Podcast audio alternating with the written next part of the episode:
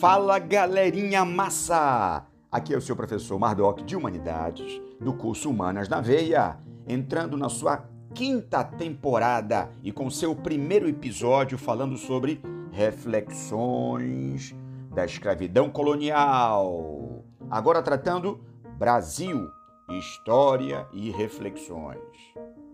A escravidão é certamente o traço mais marcante na história do Brasil. Durante quase 400 anos, a principal relação de trabalho verificada na maior parte do nosso território foi essa categoria em que o trabalhador é propriedade de outro homem. Há pouco mais de 100 anos, nossos antepassados eram comercializados como mercadorias vivas, que se distinguiam dos animais por possuir voz. Na definição herdada do longínquo direito romano, o escravo era um instrumentum vocali, enquanto o animal era definido como instrumentum semivocale. A vontade do escravo, bem como seus serviços e os frutos de seu trabalho, encontram-se submetidos à autoridade do seu senhor e proprietário. Perpétua ou temporária, hereditária ou não, dependendo das regras de cada formação social, há duas formas básicas sob as quais a escravidão se apresentou ao longo da história: a doméstica e a mercantil. A primeira caracterizou-se pela exploração do trabalho em pequena escala, em geral ligada à produção natural e numa situação de integração dos escravos às unidades familiares. Espólio de guerra ou submetido à escravidão em razão de dívidas, o cativo, o escravo, nessa modalidade, não assume completamente a condição de coisa ou mercadoria. Já na escravidão mercantil, o escravo vincula-se à produção em larga escala, operada em extensas propriedades rurais ou latifúndios. Nesse caso, torna-se uma coisa, uma mercadoria, um instrumento de produção, entre tantos outros, podendo, dessa forma, ser objeto de compra, venda, locação ou doação. Portanto, entenda: a colonização da América Portuguesa foi sustentada pela escravidão. Ao longo de todo o período colonial, a utilização de escravos era condição imperativa para uma vida honrada, como se pode verificar nos mais diversos textos dos cronistas da época. Os colonos dividiam-se, no entanto, entre aqueles que defendiam a utilização de indígenas, chamados negros da terra, e aqueles que preferiam os negros africanos, conhecidos como negros da Guiné. Ao contrário do que possa parecer, Tal divisão não qualifica moralmente nenhum dos grupos oponentes, já que havia interesses concretos envolvidos tanto na escravidão de negros quanto na escravização de indígenas. A partir dessa oposição, Fera Mardoc Humanas, podemos identificar claramente a existência de pelo menos duas práticas colonizadoras, além de entender a mentalidade que orientava os homens séculos atrás. A escravidão de indígenas ocorreu ao longo de toda a colonização. No período colonial, o apresamento do indígena e sua utilização nas propriedades rurais alimentaram o tráfico interno e mobilizaram contingentes de aventureiros que retornavam do sertão com certezas de negros da terra. Os bandeirantes paulistas tornaram-se conhecidos por suas intrépidas façanhas. Verdadeiros caçadores de gente são ainda hoje homenageados emprestando seu nome a ruas, avenidas e rodovias. É curioso observar que a memória, que nunca é ingênua, referenda com tais homens ou homenagens as ações do passado e revela os limites estreitos da prática política vigente. Mais do que em qualquer outra parte do país, São Paulo cultiva os feitos de seus antepassados, apresadores de indígenas, os bandeirantes. Demonstra com isso a outra face da imagem da região desenvolvida e industrializada, de locomotiva da nação. Afinal, para que a civilização viesse a se estabelecer, era preciso eliminar a barbárie dos nativos. A oposição à escravidão dos indígenas foi, em primeiro lugar, parcial. O discurso de setores do clero, principalmente dos jesuítas, procurava regulamentar sua escravização, não proibi-la. Condenavam-se abusos, como o ataque dos conquistadores a tribos, discutia-se o destino dos sobreviventes ao cativeiro. Na concepção jurídico-teológica vigente, no entanto, era legítimo escravizar aqueles que oferecessem obstáculo à propagação da fé católica ou se negassem a seguir os princípios religiosos impostos pelo clero. Assim, uma tribo que resistisse à ação evangelizadora obstruía a missão de salvar toda a humanidade. Quando os argumentos da fé não eram suficientes, outras armas alcançariam mais sucesso. Nesse caso, o combate aos indígenas era não só admitido como necessário. É por tais motivos que os jesuítas insistiam com as autoridades locais na necessidade de serem as expedições acompanhadas por seus representantes. Também era considerado legítimo o cativeiro de indígenas que eram prisioneiros de outras tribos, já escravizados ou, principalmente, destinados aos banquetes antropofágicos que tanto inquietavam os europeus. Seriam salvos pela ação dos colonizadores. Mantinham, entretanto, sua condição de cativos e podiam continuar escravizados ou então ser comercializados, tornando-se indígenas resgatados. Os interesses dos membros do clero eram evidentes. A partir das missões e aldeamentos, comunidades indígenas estabelecidas pelos religiosos controlavam a vida coletiva de milhares de indígenas, beneficiando-se de suas atividades econômicas e consolidando sua presença em diversas porções do território americano. Os interesses envolvidos na escravidão de africanos, por outro lado, eram enormes. Os traficantes que comercializavam os negros da Guiné dispunham, dentro do Império Colonial Português, de poder político e econômico muito maior que os caçadores de indígenas na América. Além disso, membros de várias ordens religiosas, notadamente os jesuítas, participavam da comercialização de escravos no continente africano mas a dimensão da escravidão dos africanos é ainda mais ampla. Segundo o historiador Fernando Novaes, que procurou estabelecer as conexões entre a colônia e o capitalismo nascente, o papel das colônias na Idade Moderna seria possibilitar a acumulação de capitais nas respectivas metrópoles. Papel fundamental nesse processo desempenhou a escravidão africana, que propiciou a obtenção de lucros altíssimos os quais acabariam financiando o desenvolvimento do capitalismo. É importante destacar que falamos do capitalismo comercial. Apoiando-se no trabalho de Novaes, Luiz Felipe de Alencastro redimensionou o papel da escravidão africana. Para o historiador, o exercício pleno do controle metropolitano sobre a colonização teria ocorrido a partir do exercício do tráfico negreiro, ou seja, com as restrições à escravidão dos indígenas impostas pela coroa portuguesa e defendidas pelos jesuítas, tornou-se cada vez mais necessária a utilização da mão de obra africana. O tráfico incorporou-se dessa maneira ao arsenal político metropolitano. Em outras palavras, a escravidão dos negros no Brasil foi decorrência do tráfico negreiro e não o contrário, como muitas vezes se imagina.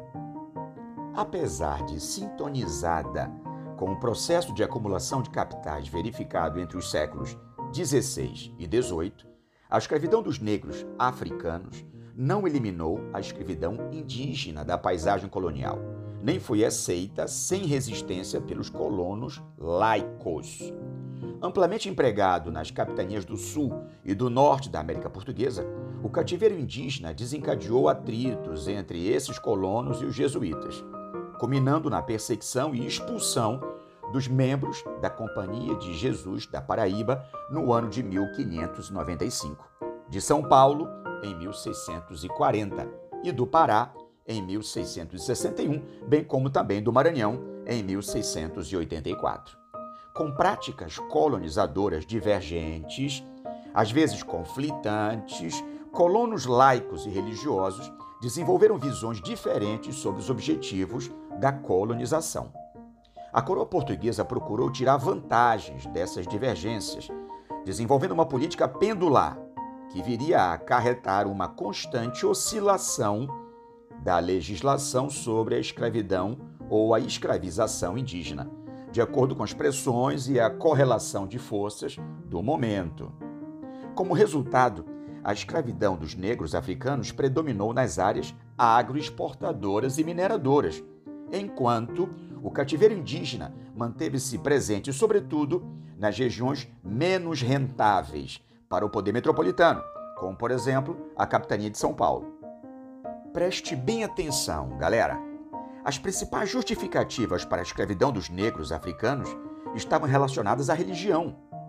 Descendentes de Caim ou de Cã, os negros teriam se destino determinado pelos erros de seus antepassados, conforme os relatos bíblicos constantemente lembrados pelo clero. Consoante com essa interpretação bíblica, a África era vista pelos membros do clero como a terra da infidelidade, falta de fé e do pecado.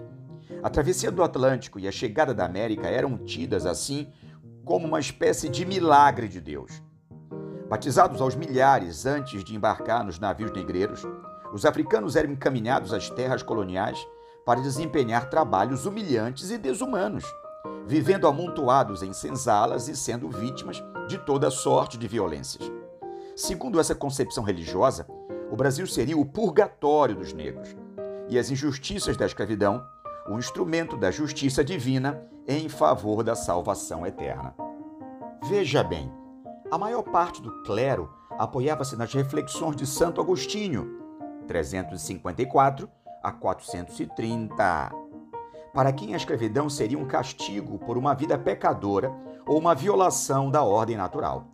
Santo Agostinho argumentava que nenhum homem era inocente, ou seja, mesmo que houvesse uma aparente injustiça, deveriam ser consideradas as razões e o juízo divinos. Em outras palavras, todos os escravos mereciam sua condição e deveriam encaminhar sua servidão para a libertação da alma. Ao longo do período medieval, Apesar da considerável retração das relações escravistas, manteve-se a associação da escravidão com o pecado e a queda do homem, sedimentando-se as reflexões sobre o cativeiro como um dos princípios fundamentais da doutrina cristã. Mesmo assim, alguns doutores da igreja, como São Gregório Magno, afirmaram ser a escravidão contrária à natureza dos homens, sendo conveniente que os senhores cristãos concedessem a emancipação a seus escravos. O cristianismo que prosperava no mundo antigo, num período de crise das relações escravistas, admitiu ao menos duas perspectivas a respeito da escravidão. Preste bem atenção. Uma, alegórica, sustentando que todo homem é escravo do Senhor, e a outra, literal, recomendando moderação aos senhores nos castigos e resignação aos escravos.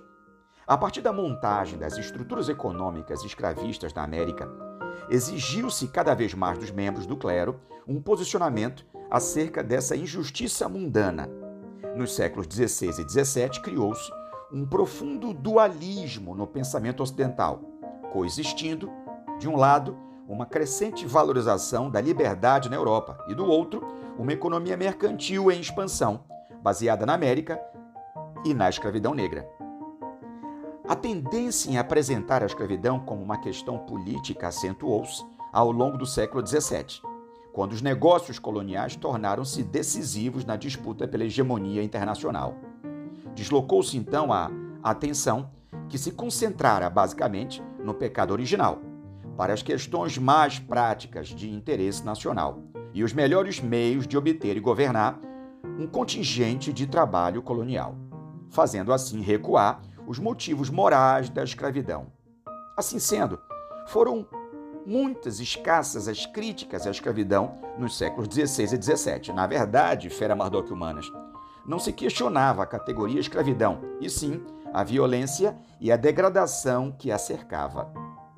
Ao final do século XVI, o Frei Tomás de Mercado denunciou os abusos e a origem ilegítima da maioria dos escravos, pela força ou pelo roubo, não pela venda de si próprio ou pela guerra. Por essas circunstâncias, seria impossível dedicar-se ao tráfico sem cometer pecado mortal. Depois dele, o jesuíta espanhol Luís de Molina atacou a crueldade com que se tratavam os escravos, mas não o tráfico, e muito menos a própria escravatura. O grande crítico do cativeiro indígena, Frei Bartolomeu de Las Casas, só condenaria a escravidão negra no fim da vida, mantendo escravos africanos sob sua posse até 1544. Os esforços do dominicano, poupando os indígenas, representaram uma tentativa de conciliação entre os interesses da coroa espanhola e dos colonos, sem perder de vista a exploração econômica, vital para o sustento da ação missionária na América. Durante, portanto, todo o período colonial, as críticas à escravidão são extremamente vagas e circunstanciais, inclusive a dos setores mais diretamente ligados às estruturas clericais. Por outro lado, as referências religiosas servem de justificativa para a exploração do braço escravo, sobretudo africano, no mundo todo. Críticas e justificativas tinham no cristianismo o horizonte máximo de suas ponderações. Nos dias de hoje, com muita frequência difundem-se discursos inflamados sobre o posicionamento do clero e o papel da religião nas justificativas elaboradas no passado para sancionar a escravidão. Pretensamente críticas, tais reflexões procuram denunciar a conivência da igreja com a dominação social na colônia. Na mesma direção, representantes do clero, denominado progressista, elaboram análises nas quais condenam a participação de seus antepassados de sacristia na manutenção do regime das senzalas. Em nome desses, fazem meia-culpa e purgam seus pecados. Já os representantes do clero, tido como conservador, procuram demonstrar o papel evangelizador desenvolvido pelos religiosos no período colonial, o que compensaria certos deslizes cometidos séculos atrás. A obra da salvação iniciada na América pela ação de seus antepassados era o objetivo a ser perseguido com sucesso pelo clero colonial. Afinal, como argumentavam certas correntes teológicas em voga na época, não há fins sem meios.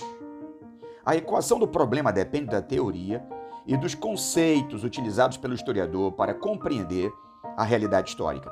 Porque, diante de tantas injustiças, os representantes do clero, em sua imensa maioria, não se levantaram contra a escravidão. Por quê? Antes de tentar responder a tal questão, o estudioso de história deve compreender quais critérios de justiça prevaleciam no período analisado. Ou seja, a escravidão, a brutal exploração de um homem sobre o outro e o tráfico de seres humanos eram condenados pela mentalidade vigente? Antes de mais nada, como já comentado anteriormente, até a segunda metade do século XVIII, a mentalidade ocidental era profundamente marcada pela religião cristã, sendo os elementos transcendentes decisivos para explicar os mais diversos fenômenos. No que se refere à sociedade, o princípio da desigualdade fundamentava-se tanto às estruturas metropolitanas quanto às bases sociais das colônias. Assim, a Deus eram atribuídos os motivos para uns nascerem nobres e outros plebeus, estes senhores aqueles escravos. Em segundo lugar, ainda não havia surgido o princípio da igualdade e da individualidade, desenvolvido pelos filósofos iluministas a partir de meados do século XVIII, e que só viria a se tornar referência no século seguinte. Os direitos do homem e do cidadão, que condenariam a prática da violência, a tortura e as humilhações contra a pessoa humana, só emergiriam no cenário mundial com a independência norte-americana e a Revolução Francesa. Como então condenar os homens dos séculos anteriores por não terem desenvolvido críticas à escravidão, as quais pressupunham ruptura com as referências bíblicas e o estabelecimento do primado da razão? Hã? A maior parte dos representantes do clero não se levantou contra a escravidão, simplesmente porque seu conceito de injustiça era completamente diferente do nosso. Na concepção então dominante, o mundo terreno não era o lugar da perfeição, mas o espaço da provação e de privações que deveriam levar o homem à justiça eterna, a realizar-se unicamente no plano celestial. Criados à imagem e semelhança de Deus, como se acreditava na época, os homens deveriam seguir os caminhos de Cristo, espelhando seus sofrimentos e seus martírios como forma de obter purificação. Ainda assim, houve representantes do clero que condenaram o comércio de pessoas e a violência envolvida na escravidão. Enfrentaram autoridades e senhores com o intuito de garantir aos negros o acesso à doutrina cristã, defendendo a ideia de que, diante da igreja, na celebração de uma missa ou de qualquer festa religiosa, negros, brancos, indígenas, escravos ou livres, eram considerados filhos de Deus. Apesar das disparidades sociais, haveria, do ponto de vista religioso, uma igualdade espiritual, que era incômoda e conflitante em relação à desigualdade fundante da sociedade escravista. Veja bem, então, a situação era tão delicada que, ao final do século XVI, o convívio no mesmo recinto religioso foi o motivo para que se solicitasse a realização de duas missas diárias, separando escravos e senhores, a pedido destes últimos. Alegava-se que o mau cheiro dos escravos incomodava os brancos. É bem mais provável que o cheiro do reconhecimento da humanidade dos negros os incomodasse ainda mais. A questão da escravidão colonial, de forma como tem sido equacionada, estabelece um verdadeiro tribunal, no qual os homens do passado são julgados à luz dos valores atuais.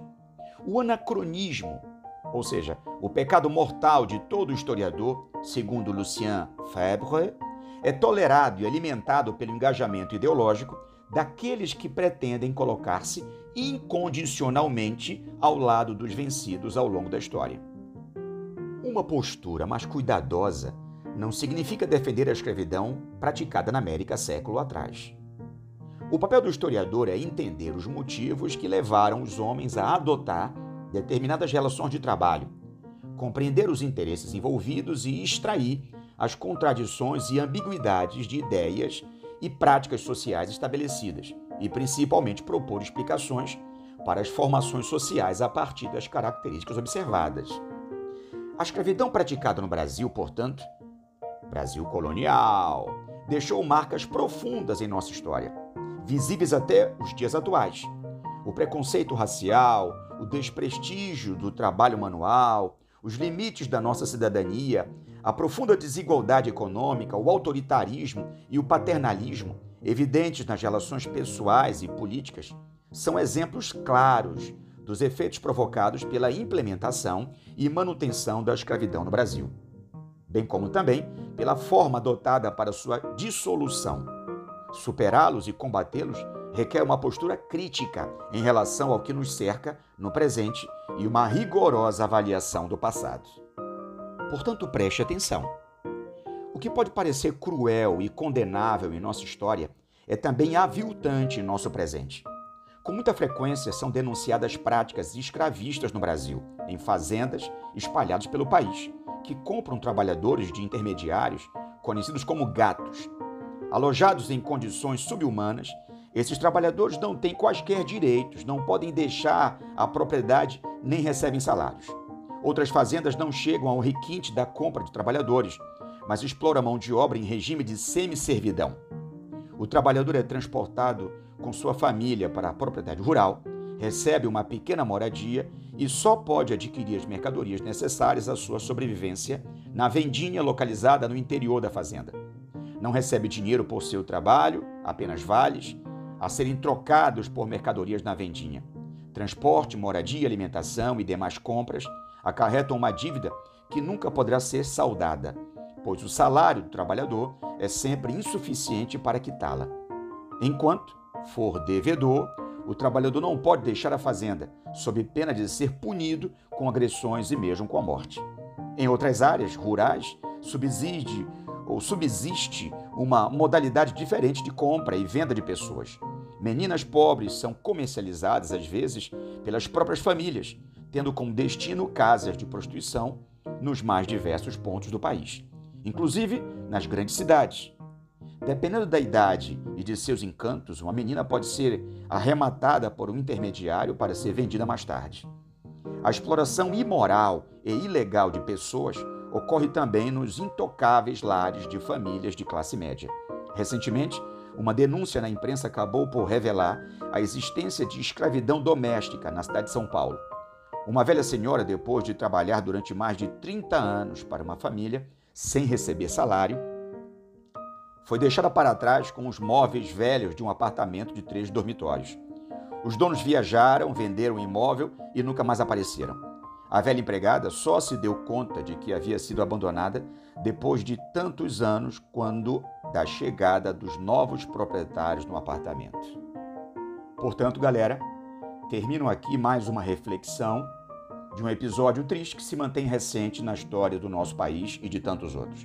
Fica aqui o meu abraço e meu desejo de sucesso nos vestibulares do país.